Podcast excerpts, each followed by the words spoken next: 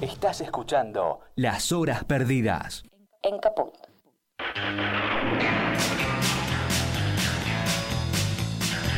Habíamos prometido hablar de Jobriat, se le decía el Bowie norteamericano, yo creo que erróneamente, porque esa comparación incluso terminó de alejarlo o, perderlo en el oído.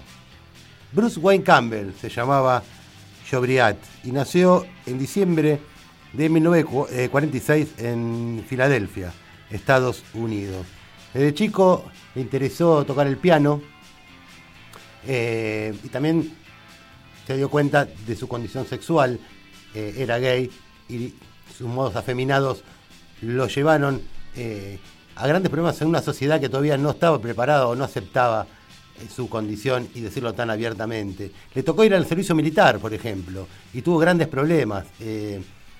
fue, se le hizo bullying por sus modos y su, y su condición. Eh, fue discriminado y se escapó del servicio militar.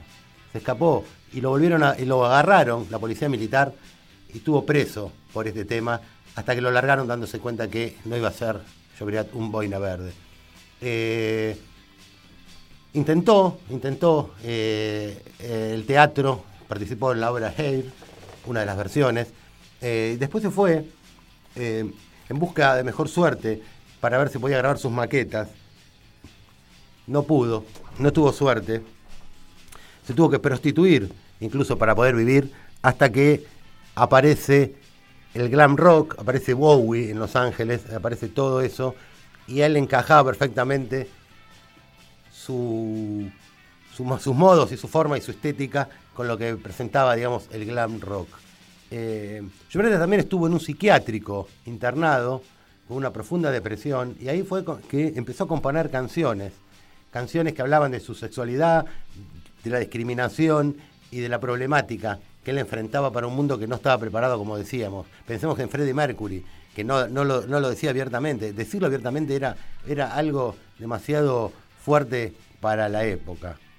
Eh, terminó mal, terminó mal, pero bueno, en un momento tuvo su etapa de gloria porque el, el manager Jedi Brandt lo encontró y escuchó sus maquetas y consiguió un una, eh, firmar para una discográfica, con, mucho dinero pusieron para sus discos y sus shows. Sus shows eran increíbles, vestido como extraterrestre, con una escafandra por momentos, toda una, cuestión muy afeminada y, con mucho toque de lo que es la estética de, la comunidad gay que trabajaba en ese momento eh, trabajando en, algunos eh, segmentos de la cultura.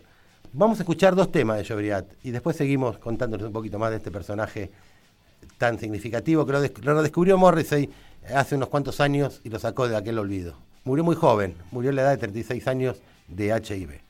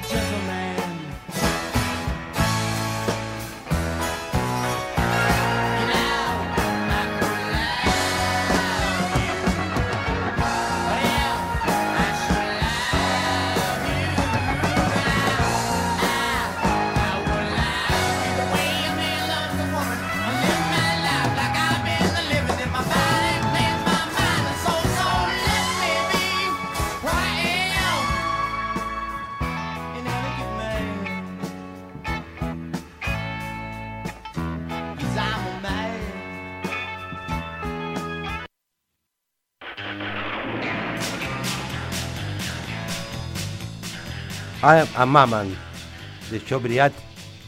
Había conseguido, el manager, como le decía Jay Brand, había conseguido un, contrato con Electra por, eh, de 500 mil dólares. Un montón de plata para que grabe, pero bueno, no, no funcionó.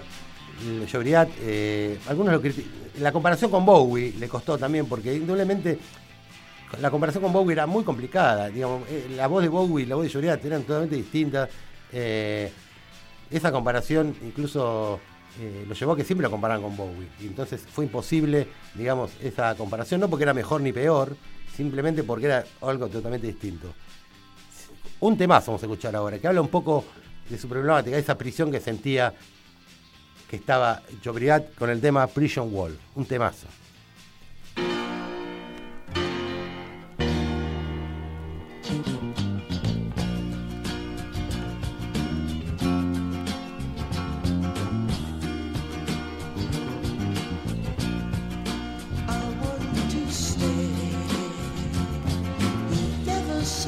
to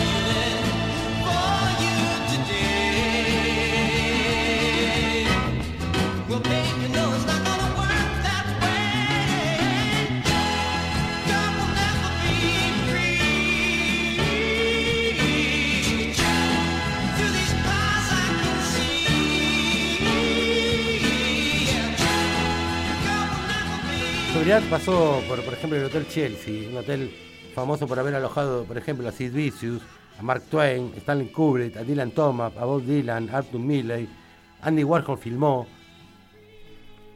por ejemplo, entre esas cuestiones. Hay un show memorable en la NBC en la televisión, vestido todo con un traje rosa ajustado y con una escafandra, cantando sobre su, repito, sobre su condición sexual, algo que no estaba el, público todavía preparado para eso. Eh, recordemos que más allá del glam rock, Bowie jamás hablaba de, su, ambigüedad sexual. Mark Bolan era bisexual, pero no lo, no lo decía abiertamente. Eh, no abiertamente en su música ni en sus letras. Diría sí. Lo seguimos escuchando. Otro temazo, más rock and Rock of Age.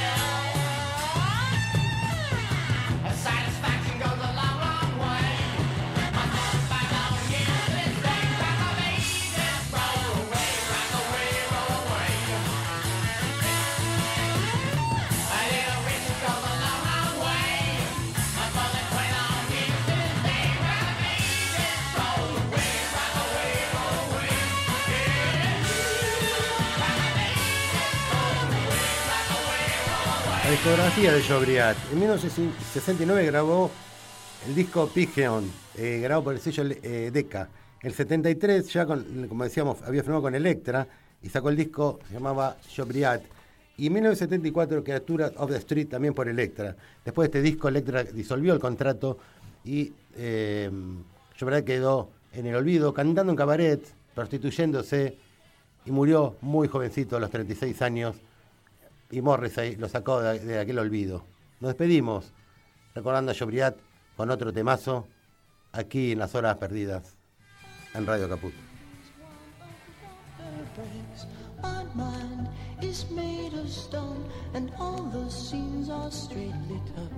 And though the wolf is strong and tall, the people won't leave me alone.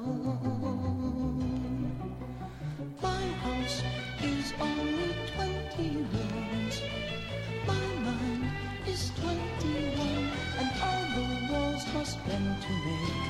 Room in the rooms for all the rooms of people running just to